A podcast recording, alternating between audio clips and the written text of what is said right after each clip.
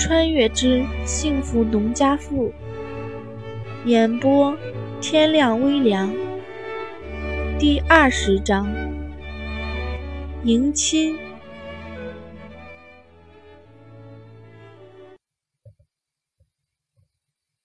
本来就紧张的手些手心冒汗的吴红儿，被几个小姐妹这么一吓唬，整天晚上都有些坐卧不宁。等大家都走了，也差不多快十一点了，但是他还是丝毫没有犯困的意思。好不容易把事情忙活的差不多了，崔荣梅这才抽出空来看看女儿的情况。农村里迎亲都早，现在都已经差不多十二点了，估计眯一下眼睛，四五点钟就得起来干活。怎么还没睡呀？见吴红儿傻呆呆的坐在炕上，崔荣梅便说道：“四点多就得起床，估计也就能眯一会儿眼睛了。明天可累人的很呢，你不早点睡觉，明天可坚持不住。”崔荣梅说道：“婚礼这天，不管是新媳妇还是新郎官，都得累得不轻。崔荣梅是从那个时候过来的，当然知道这个。”娘，我有点紧张。今儿听他们说蟠桃村闹媳妇儿闹得很厉害，对自己娘没什么不好说的。吴红儿便直接说道：“没事儿，我都交代好了。一行完礼，你哥他们就护着你，立马就跑。就你憨子哥那身板，你还怕什么？憨子是吴红儿的堂哥。”因为整个人长得高高壮壮的，看着有些憨，所以大家就给他起了个浑名叫憨子。崔荣梅就是知道安平村闹新媳妇闹得厉害，这才特意把憨子放在了送亲里面。现在女方的送亲人数又是六男四女，其中两男两女是跟过去的长辈，四男两女是同辈的哥嫂。这四个哥哥也是替新娘子保驾护航的意思。吴红儿的亲哥去了两个，剩下的就是两个堂哥，两个嫂子也是本家嫂子。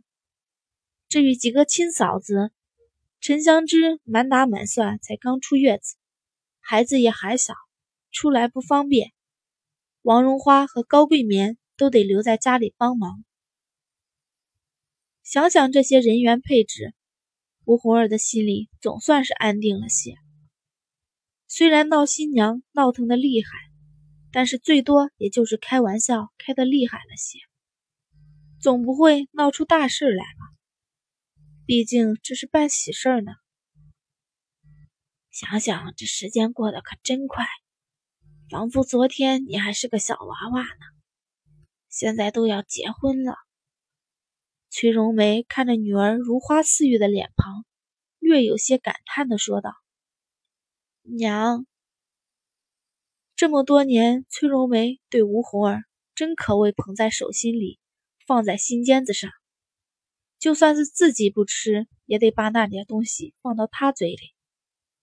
吴红儿虽然是带着上辈子记忆的，但是仍旧把崔荣梅当成自己的亲娘来对待。”想想就要离开生活了二十多年的家，去一个完全不认识的地方。虽然知道这是人生必须经历的一个阶段，但是他心里仍旧觉得有些茫然无措，又有些依依不舍。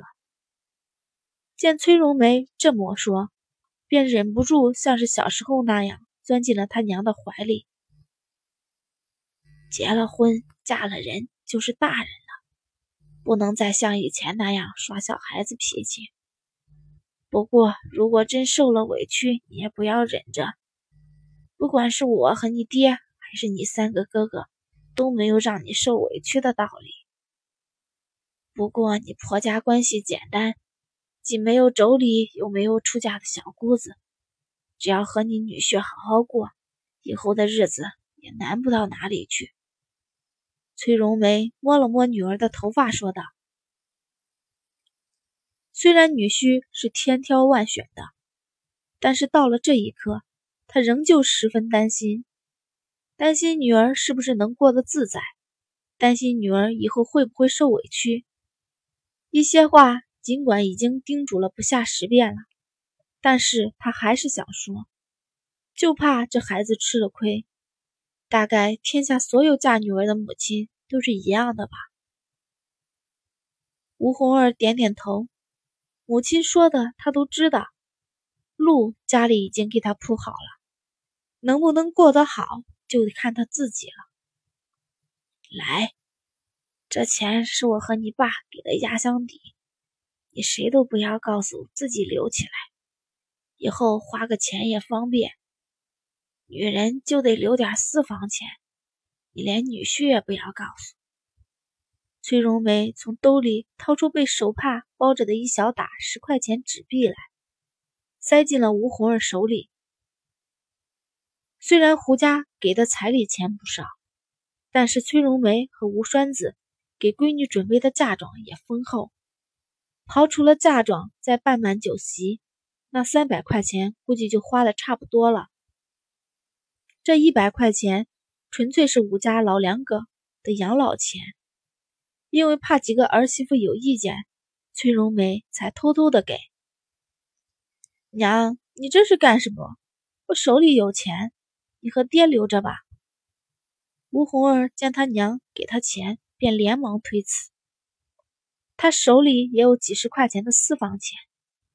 再说，他爹娘就是在土地里刨食的，每年拼死拼活的工分才攒下了点钱，又因为接连的给几个孩子办喜事儿，也花得七七八八了。现在。恐怕真没剩多少。如果他把这钱要了，两老以后不定有多艰难。虽然他三个哥哥看着都还不错，但是农村里不乏娶了媳妇忘了娘的白眼狼。好了，别推了，一会儿让你三嫂子听见，我和你爹还留着钱呢。再说，我们俩又不是干不动了。你到了安平村，人生地不熟的。手里如果没有点钱，干什么都不方便。再说，如果以后我们真没有了，你还能眼睁睁的看着我们挨冻受冻不成？崔荣梅硬把钱塞进自己闺女手里，说道：“听他娘这么说，吴红儿没办法，只能把钱接住了。不过他打算着以后找机会一定要还回来。好了。”赶紧休息吧，明天还得早起呢。见女儿把钱放好了，崔荣梅便站起身来。虽然有千言万语想跟女儿说，但是她还是忍住了。如果再不睡，恐怕这孩子明天得顶着黑眼圈当新娘子了。经过崔荣梅的这一番开解，吴红儿心里也放松了不少。崔荣梅走后，倒是很早就睡着了。冬天天亮的很晚，但是吴家却很快就热闹了起来。七八个农村妇女一大早就过来帮着做饭洗菜，大家早饭也是要在吴红儿家吃的。吴红儿屋里也早就热闹了起来，她换上了那身新衣服。大红色的棉袄衬得人比花娇。王芳昨天就拿过来了一个口红、一根眉笔和一些粉饼，打算给吴红儿化妆，但是却被吴红儿拒绝了。现在的化妆水平真的很让人不敢恭维，煞白的脸，血盆大口，看着就瘆人的慌。偏偏大家却觉得这是时髦，简直太挑战人的神经了。见吴红儿不愿意，大家也没有勉强。毕竟现在化妆的人不多，在落后些的地方，没准会说化妆的人不正经呢。吴红儿本来就长得漂亮，头发被她略带花样的盘起，上面扎了一朵红花，再加上一身新衣，整个人看着漂亮的不像话。倒是也不用再化妆增加光彩了。吴红儿打扮好，崔荣梅才刚喂她吃了一个鸡蛋，外面的鞭炮声便响了起来。接新媳妇的来啦！随着鞭炮声，还有此起彼伏的喧闹声，胡国栋今天穿的也很精神。不过一进院门，脸上就被吴家这边的人抹了个满脸花，连脖子里都是。好在大家知道他身上穿的是新衣服，都避开了他的衣服。脸上虽然花哨了些，但是身上倒是挺出彩。现在没有后世那些求婚啊，男方给女人表忠心的环节。小两口给吴家两老磕了头，胡国栋便抱上盖了红盖头的吴红儿上了驴车。是的，驴车。这时的婚车既不是以前的八抬大轿，也不是后世的宝马奔驰，而是一辆驴车。这还是胡家从安平村生产队借来的。驴的身上还像绑着一个大红花，车板上铺着大红缎面的被子。吴红儿和胡国栋就坐在上面。除此之外，还有吴红儿本家的一个婶子和胡家的一个赶车的本家叔叔。至于其他的人都骑着绑着红花的自行车，自行车车队的后面还跟着一辆拖拉机，上面放的都是吴红儿的嫁妆。